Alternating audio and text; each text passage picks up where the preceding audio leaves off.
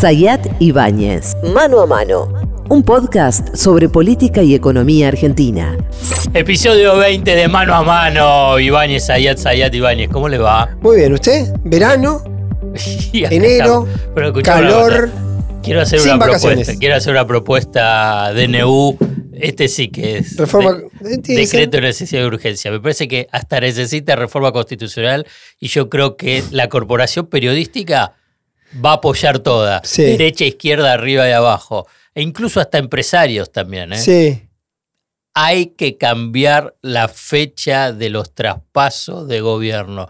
No pueden ser el 10 de diciembre. Eh, a ver, amplíe. El 10 de diciembre empieza con Alfonsín.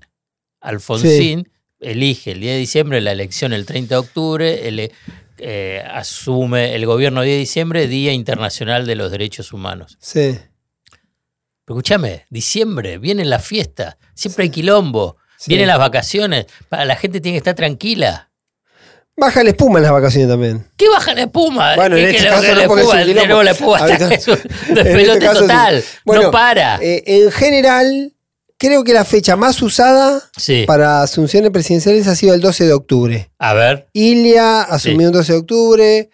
eh, Perón creo que también asumió un 12 de octubre. El Perón Perón, el del Sí. 73. Sí, y después eh, en otra fecha, el 4, de ju- el 4 de junio, creo que fue el primer Perón. El, pero es el, El del 40, 46. sí. Y, Y Frondizi. Frondizi, eh, no me acuerdo. Bueno, pero escúchame. Después hubo 25 de mayo. Néstor. Sí. Néstor. Frondizi el primero de mayo. Bueno, primero de mayo. Néstor el 25 de Sí. mayo. Bueno, Dual del 2 de enero. bueno, pero bueno, pero escúchame, basta. Basta, no puede che, ser. pará, antes que bueno, nada. volvemos. Volvamos. Eh, estamos en todas las aplicaciones. Entren a, a las aplicaciones, marcan, ponen seguir, califican si tienen algo ultra positivo para decir. Y te va a notificar, te va a avisar, te vas, vas a tener algunos, vas a participar incluso de un sorteo. Pero escúchame, escúchame. Además, todos los diciembres desde el 2001 son un casi Todos todos, los fines de año son difíciles. son Y difíciles. ahora nos, ahora nos quedó la música del diciembre del 2021, Sí. ¿sí? porque nos quedó, digamos, el registro histórico por, el- por la derivación que tuvo. Pero los diciembre solían tener otro componente muy complicado, que no sé si vos te acordás, que era el tema de las cárceles. Que empezaban muchas, sí, empezaban muchos problemas en las cárceles, porque llegaba fin de año, porque querían ver a las familias o que los visiten las familias, o había presos con causas, digamos, congeladas. Y eso en un momento era un tema especialmente complicado, por eso hace varios años se mira ese fenómeno. Por el otro lado, este diciembre pasó, a pesar de una serie de medidas duras, ¿Qué vas pasó. a decir? No, pero pasó con, con- sin intensidad social, salvo los cacerolazos que tuvieron Ah, vos decís de despelote. Sí, sí, claro. Bueno, no, pero está bien, pero la intensidad. de- intensidad social, digo, intensidad política y económica es otra, pero intensidad no, de clima social caliente, de versiones de tensiones, de algunos No. problemas, no. Pero además, y acá me, me sumerjo, como Sí. estamos en vacaciones, Sí, me exacto. sumerjo ya en el tema, es que muy rápido, Sí. en solamente un mes, empieza a hacer agua el plan de Caputo. Sí. Digamos, el esquema de Caputo, eh, el del financista, el que iba a conseguir dólares, en un mes ya está mostrando muchísimas debilidades. Por ahí acá podemos hacer una revisión de cómo llega Caputo. Hmm. Si vos agarrás, digamos, no era, no, no es el equipo de. No es de el Javier plan A. Milei. ¿Y pero cu- cuándo estuvo Caputo cerca de Milei? Dicen que con Pose hablaba, que tenían cercanía. Yo te conté que lo que me contaron a mí una vez, que dos meses antes de la elección general tuvieron una conversación, tuvieron una charla y empezó ahí a trabajar hipotéticamente Dos Caputo meses como- antes. Sí. No, no, eso no es. Es poco tiempo. Es poco tiempo. Sí. No, déjame hacer una observación. Y esto voy a tomar lo que dice Zayat. Sí. También es cierto que Caputo, como Sturzenegger, como muchos otros, vinieron con un paquete cerrado. No vinieron Sí, a eso. crear un plan nuevo sobre un escenario que conocían. Que seguramente, si hubiese sido el plan Milley, con Emilio Campo y su gente, sí hubiese uno imaginado que era un plan a desarrollar. Pero Caputo vino a aplicar, corregime vos, un esquema que ya eh, él aplicó en otro caso y es como una especie de receta conocida. Sí, pero digamos, si vos agarrás y tenés, ya esto lo hablamos, me parece que en el anterior, Bullrich, Sturzenegger, Caputo, que son las tres más visibles a nivel de gestión, Sí. de gestión, agarra, es el, el que salió tercero. Claro. Digamos, es el pro. Digamos, es Macri. Sí, Eh, digamos, está bien, no lo quieren poner a Macri, Sí, es sí. Macri. sí. Digamos, eh, más allá de que ahora Macri se quiera lavar las manos, no, cada uno lo eligió. Bueno, estuvieron en el gobierno Macri, ¿Escuchaste eso? Que Macri dice que yo no tengo nada que ver. que. que él cree que el gobierno colapsa en marzo Apa, y que la única desarrolle, que la única alternativa que le va a querer, que le va a quedar a Javier Milei va a ser una reconfiguración del gabinete. Algunos incluso empiezan a hablar de algo que hablamos en su momento, cuando un, un dirigente libertario a mí me dicen que Patricia Bullrich cuando acepta ir a seguridad, Sí, acepta convencida de que tenía que quedar adentro del esquema de gobierno en la primera línea porque iba a ser un gabinete de transición y ella en la segunda etapa del gobierno de Milei, tras ese gabinete de transición, iba a tener un protagonismo político más importante. Sería es más, jefe de gabinete. jefa de gabinete. Es más, en una de las teorías que se evaluó para ver qué lugar iba a tener Patricia Bullrich en el gabinete de Milei antes de que se decida que iba a seguridad, se hablaba de una especie de coordinación de distintas áreas. Una figura un poco inventada, pero no abocada a un solo ministerio como fue seguridad, como finalmente ocurrió. Y el otro día, Sí, en Casa Rosada, me decían una frase de mi ley sobre Patricia Burri. Me decían, déjame acá un minutito. Todo lo que nos están escuchando, sí, escuchen bien lo que dice Ibáñez, porque la semana pasada mm, él habló de Villarruel mm, y la tradición de Villarruel. Y después toda Apareció. la semana apareció. estuvo el tema. Villarruel, hasta el Financial Times sobre la traición de Villarruel. Cierro y ahora vamos a escuchar lo que se hablará durante la próxima semana. No, y que Frase de Milei dice sobre que Bullrich. Patricia Bullrich, la mejor versión de Patricia Bullrich es como ministra de Seguridad. y que la versión, la peor versión de Patricia Bullrich fue como candidata presidencial. Porque según lo que a mí me dicen que dice mi ley, cuando los- la sacás a Bullrich del universo de la seguridad y ese cuerpo a cuerpo, empieza a hacer agua como quedó bastante demostrado, me parece, en la campaña, cuando ella tuvo que hablar de temas que no sabía bien o le costaba por lo menos expresarse. ¿Por qué tiene importancia esto? Porque posiblemente en la cabeza de mi ley nunca esté la posibilidad de que Patricia Bullrich se convierta en su jefa de gabinete. Salvo que, como me decía el sábado un dirigente peronista muy importante, y como Sergio Massa le dijo el jueves en la reunión con los sindicalistas, Lo de la CGT.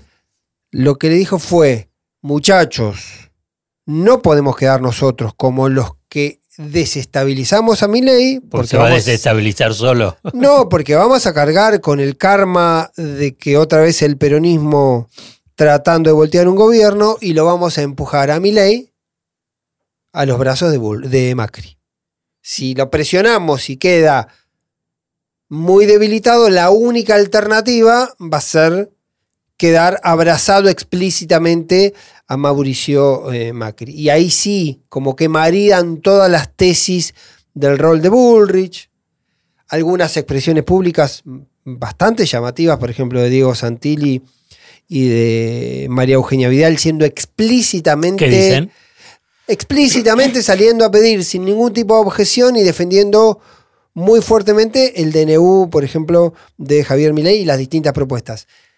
No, no me voy a poner legalista ni constitucionalista sobre esas cuestiones, pero imagínate lo que hubiesen dicho Sí, sí. Vidal Cristina. y Santilli. Ni sí, Cristina. si Alberto. sí, sí, Alberto. Massa. Si Massa hubiese tirado un DNU con, modificando cuatro leyes, hubiese sido un escándalo galáctico. Pero bueno, tratar de leer esos movimientos sobre lo que viene, que es la antesala, y perdón que me meta con tu tema, ¿Es la antesala o es el, el- el movimiento paralelo a esto que decís vos que empieza a hacer agua el, el- el proyecto Caputo, el plan Caputo? Pasa que el plan Caputo lo que planteaba inicialmente era que él conseguía dólares. Claro. Hasta, ah, lo dijo, me parece, hasta Milei o dejado trascender que se podía llegar a conseguir hasta 30 mil millones de dólares. Hmm. Un delirio, pero se está demostrando. No Mm. consiguió un dólar. Un dólar. Sí. Digamos, por fuera de eh, la venta de lo- del complejo agroexportador. Sí. Fíjate, el Fondo Monetario Internacional, cero. Hmm.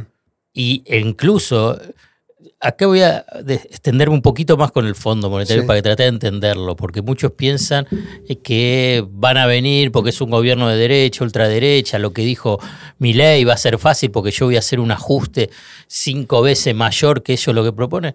Ellos son burócratas. Hmm. El Fondo Monetario Internacional, los técnicos son burócratas. El burócrata, ¿qué es lo principal y único que les preocupa? Cuidar su silla. Sí, claro.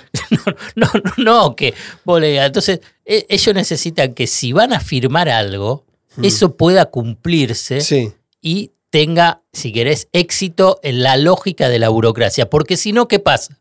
Si no tiene éxito. Esos burócratas pierden la silla. Claro. Entonces, en la reunión que vinieron y que pensaban, fíjate, ya pasó un mes, ¿eh? Sí. no hay acuerdo con el fondo y hay que pagarle al fondo.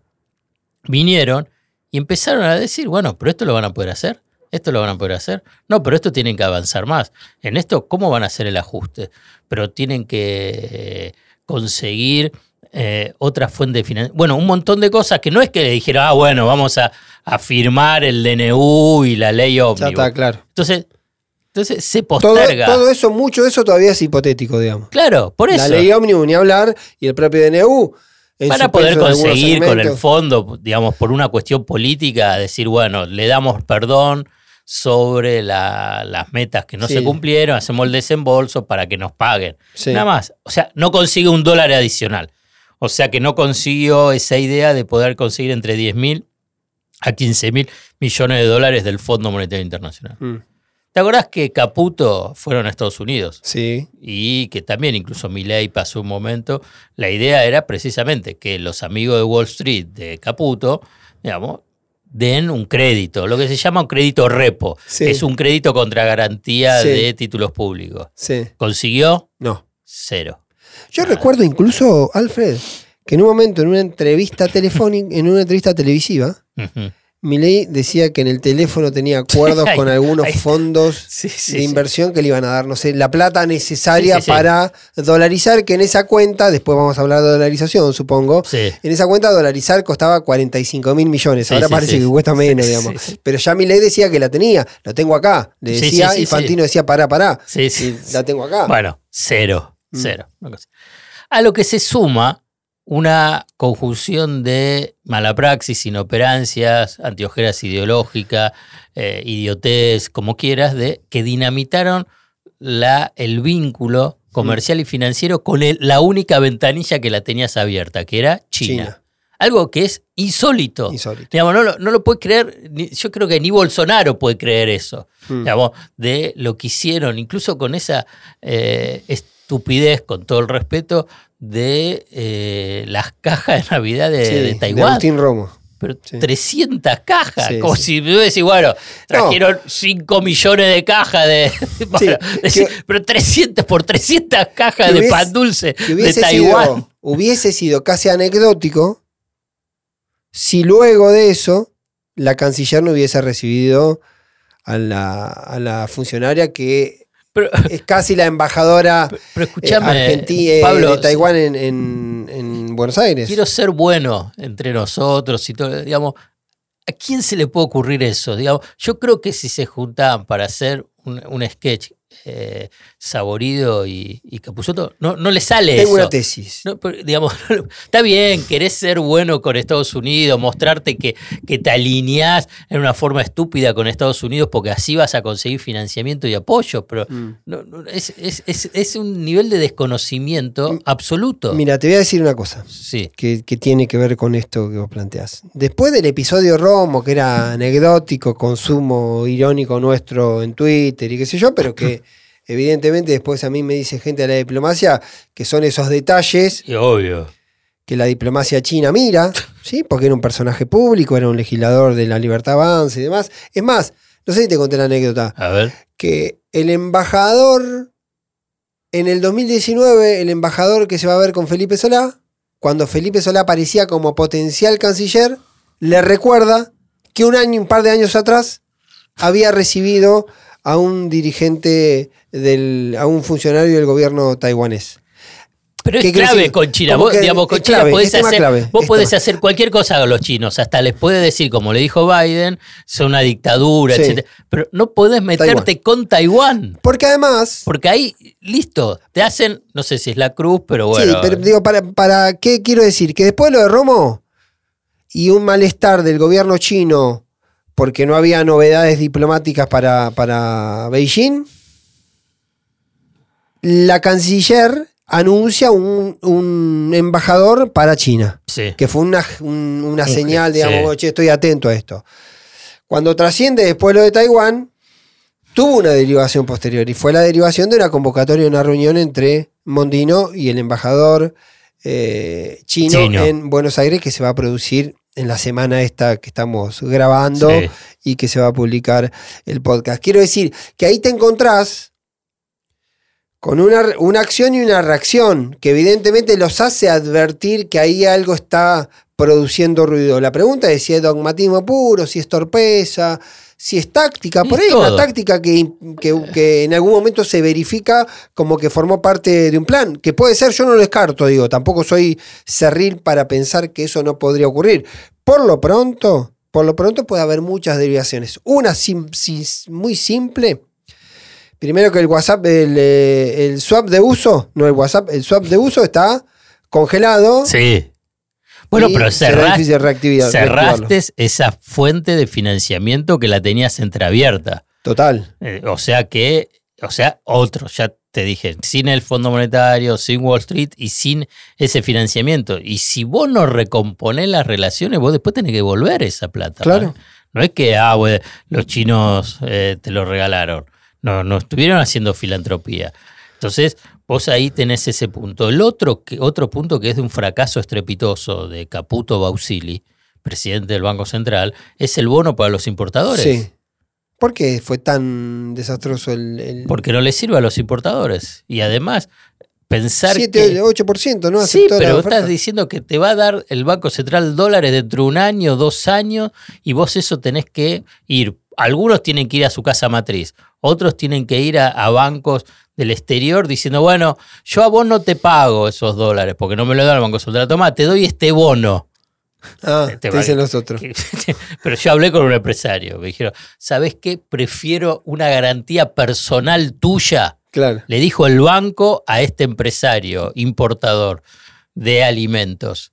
Le dijo, prefiero una garantía tuya antes que un bono del Banco Central. Vos fijate con situación. Eso es lo que, digamos, es. Ahora, a mí siempre me sorprende esto, Alfred. Conocen.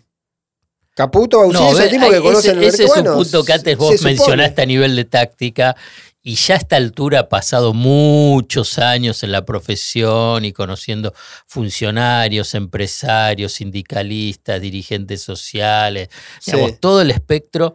Eh, yo cada vez, con todo respeto, eh, quiero incorporar el grado de mediocridad Sí. sobre esa, Las acciones. sobre las acciones. Porque vo- vos cuando dijiste la táctica, es como que vos la asignás y vale, vale lo, ojo, eh, vale lo que estás diciendo. la posibilidad de que pueda, puede- ser un, que claro. pueda formar parte de un plan, de una Eh, decisión y- estratégica pero tomada. eh, ahí es que a mí cada vez por ahí soy eh, se me incorpora un- un- una cuota de escepticismo mayor, es que no la tienen. Bueno, Vos lo ves también con Sturzenegger y Bueno, y lo de Sturzenegger yo creo que es, eh, lo de Sturzenegger es, está, digamos, en un nivel un poco eh, Bueno, pero- pero- Guinness pero- en ese sentido, pero, pero- pará, porque ahí quiero ir y quiero darte, quiero preguntarte específicamente. La semana que pasó, la semana anterior, que fue Sí. la primera semana de enero, ocurrieron dos o tres cosas que fueron novedosas y que parecieron retroalimentarse.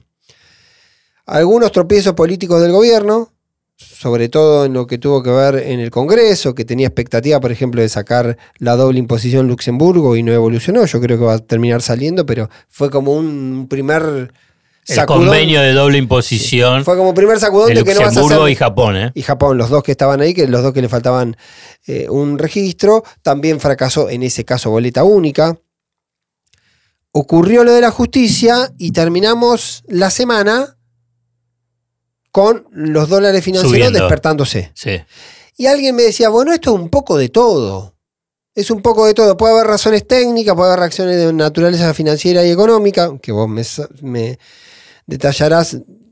Pero también hay una especie de clima de caer un poco en la realidad de que las cosas no van a ser con la velocidad, con la profundidad y como quiere mi ley y también del otro lado se puede estar mirando. Sí, sí, hay, hay potentes interrogantes en los llamados mercados, operadores, financistas sobre eh, la capacidad política de, de ley para impulsar el proyecto político de revolución reaccionaria, como la definí. Entonces, eso hay. Ahora bien, si vos le ofreces negocios, y bueno, más o menos la puede ir piloteando.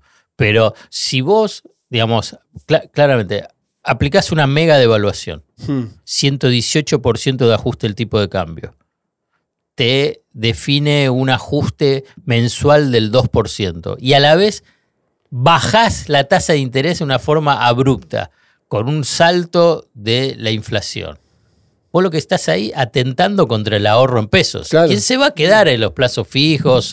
Entonces, pasada la fiesta, digamos, eso ya lo sabían los economistas. Por eso cuando vos decís es táctica, es conocimiento, si esto es sabido que empieza enero, pasado la, las primeras semanas de enero y mucho más en febrero, hay una caída de la demanda de dinero. Te lo digo en términos técnicos, como hay un incremento de la demanda de dinero en la fiesta. ¿Qué significa? Que se necesita más pesos.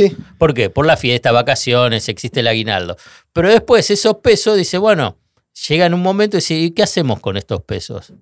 Digamos, los que tienen los excedentes, obviamente. Sí. Bueno, pongámoslo en tasa de interés porque vamos a tener una renta. ¿Y pero cómo lo vas a poner en tasa de interés si es una tasa de interés hiper negativa? El kirchnerismo no se animó en el momento de mayor fortaleza y de ideas keynesianas de poner una tasa de interés tan negativa, tan negativa respecto con la inflación, que perdés contra la inflación y que incluso vos decís, dame un crédito. Si, si, si, yo soy empresario, dame un crédito a esa tasa tan baja. Claro. ¿Por qué? Porque si yo tengo una ganancia. Lo pago con la inflación. Claro, pero ¿sabes qué? Pero.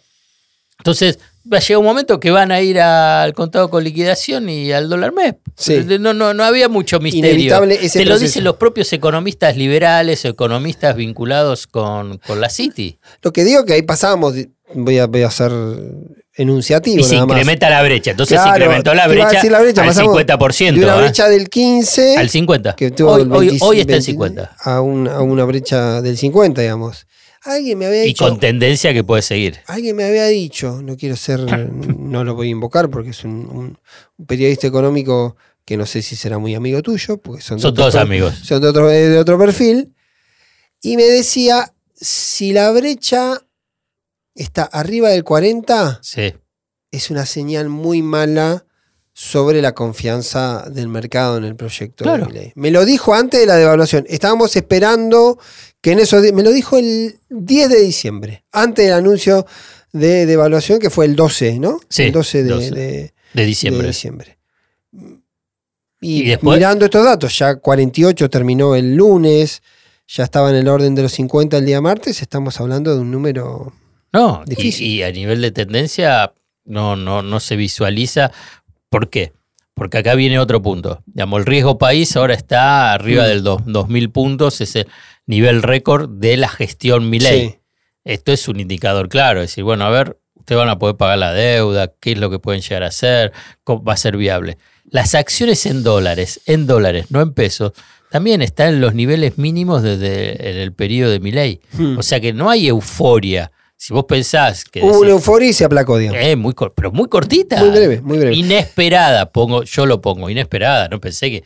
En iba a ser tan rápido. Tan rápido, en menos de un mes. Eh, hay otra cosa que a mí me aparece de manera recurrente. En un momento también lo charlaste, vos hiciste incluso en un momento casi una exposición doctoral en Futurock.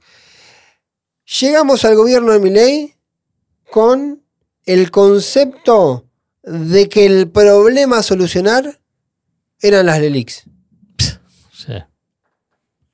Y que Caputo iba a buscar guita para resolver el tema de las LELIX. No, es que es un diagnóstico Después, equivocado. bueno, ahora lo dijiste- cambió, no están las cambió. ahora, Ahora está no, con las digo, pases. También parece que hay cierta improvisación en el hecho de le- el, el problema de la LELIC, después no poder resolver la LELIC y decía, ah, no, ahora el problema es otro. Y en otro momento, el problema empieza a ser el déficit fiscal, ¿sí? Y el gasto. Y tampoco parece ser que pueda avanzar drásticamente con la reducción del gasto, más allá de la intención y de las voluntades. El- más allá del gasto, es él lo que eh, busca, es el equilibrio fiscal, equilibrio y hasta el superávit fiscal. Sí. Y no lo va a conseguir. No es porque yo te estoy, tengo la bola de cristal. Ahora te lo, Dale. te lo voy a explicar. Eso quería. Digamos, vos tenés que decir, bueno, vos aplicaste una mega devaluación, vos vas a tener una caída del nivel de actividad económica por la tasa de inflación, y mientras vos bajas el gasto público, decís que vas a hacer el ajuste para que para llegar al equilibrio fiscal. Entonces, el equilibrio fiscal qué significa? Gasto, pero también la otra parte ¿cuál es? Los ingresos. Sí, sí. Los ingresos ¿cómo se consiguen? Con recaudación. Sí. ¿Cómo se consigue la recaudación? En gran parte en el sistema tributario argentino es con el nivel de actividad económica. Actividad económica. También tenés el tema de ganancias, bienes personales. También ganancias puede llegar a bajar. Retenciones también. Sí, por- Importante. Por, eso. Pero entonces vos agarras y si te baja el nivel de actividad económica, más recaudás menos. Y entonces agarras y entonces cada vez se te aleja más. Entonces, a lo que se le suma, a lo que se le suma, que este es otro componente que ya lo están visualizando. Yo, todo, yo ahora estoy leyendo a todos los economistas eh, y consultores de la CIT, neoliberales, liberales. eh. Digamos, mi, mi análisis es, está eh, nutre alimentado, eso, se claro. nutre de eso, para, porque hay que entender esa lógica.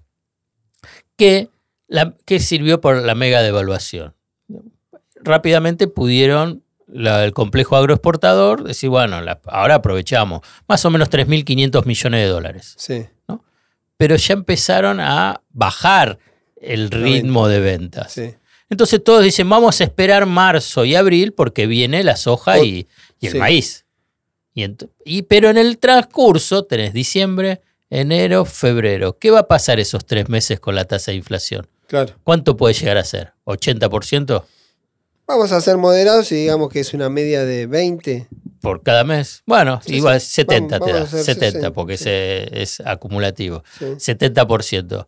¿Qué es lo que te van a decir el complejo agroexportador? ¿Querés, querés los dólares? Devaluame nuevo. y devaluar. Bueno, y entonces vuelve todo ese Toda círculo en una situación de deterioro sociolaboral y socioproductivo mucho peor del que ya estaba bastante baqueteado en diciembre. Una de las propuestas que están armando en el Congreso algunos bloques opositores, casi la frase que se, re- que es- la frase que se escucha mucho en el ecosistema opositor no peronista acá es no se dejan ayudar. sí, sí. No se dejan ayudar. Sí. queremos ayudar, tenemos muchas ganas de ayudarlo, pero no se dejan ayudar. Y una propuesta que están laburando, casi pensando lo que Caputo no parece no estar pensando, es decir, no va a volver ganancias, que tenía una previsión de recaudar por el regreso de ganancias que no va a volver. No le van a dar el segmentado de retenciones a algunos 15, algunos 8, algunos 0. No se lo van a dar. O son todos. Lo más probable es que termine todo en 5 o en 7. Que se lo bajen, se lo quieran bajar. Entonces ya ahí, ¿sabes lo que? Digo, entonces empieza, no le van a dar la, fórmula, la eliminación de la fórmula jubilatoria. No se la van a dar, que era una previsión con la cual Caputo pensaba bajar 0,4 del PBI a lo largo del año.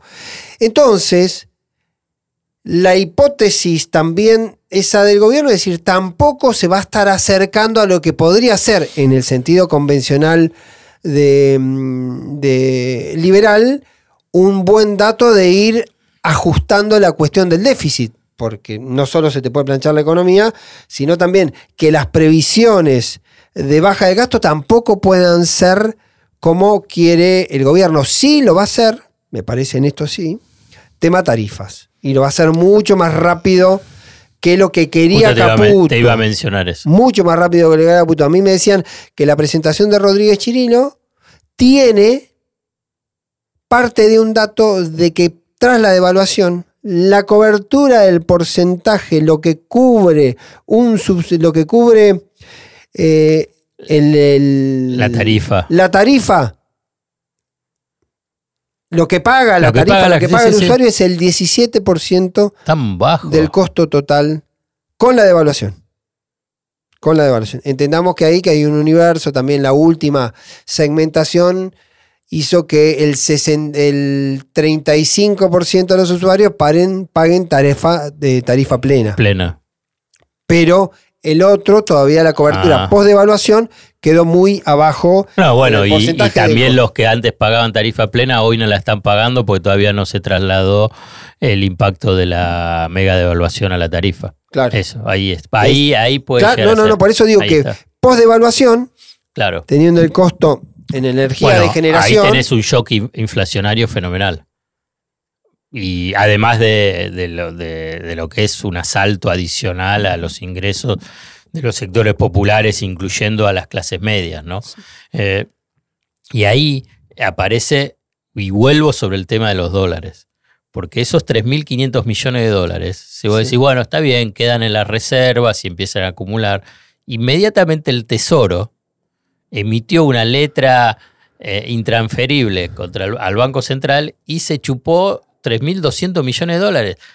Operación que siempre fue repudiada por todos los economistas, por los políticos de derecha, neoliberales, ortodoxos, los que quieran, digamos. Hoy el Banco, ¿por qué? Porque debilita el balance del Banco Central, etc. Pero sacando ese punto, digamos, si vos tenés que sumar reservas al Banco Central, inmediatamente esos 3.200 millones de dólares los sacaste.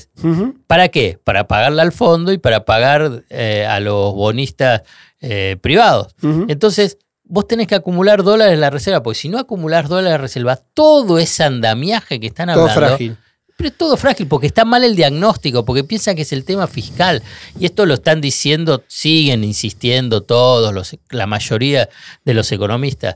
Yo tengo esta frase y la he repetido, digamos, sin dólares no, hay paraíso. Claro. Entonces, eso, lo- eso hay- está. es una cuestión básica. Sí. Y entonces, Caputo, Ahora- cualquiera que ponga, si no se piensa, si- el tema de los dólares, mi ley, que es economista y todo, digamos, va directamente a Te voy a tomar un Chocar. dato chocar. que vos parece que no estás entendiendo algo que dice el Javier. presidente, que es la peor crisis de los últimos 100 años. Qué mentira. ¿sí?